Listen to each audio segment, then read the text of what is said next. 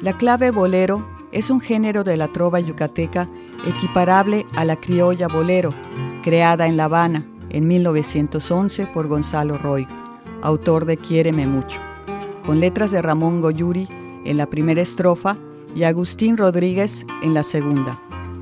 En Yucatán, el primero en utilizar este género mixto fue Pepe Domínguez, que compuso El pájaro azul en 1928, y aquel pájaro azul 1932 con letras del profesor Manuel Díaz Maza.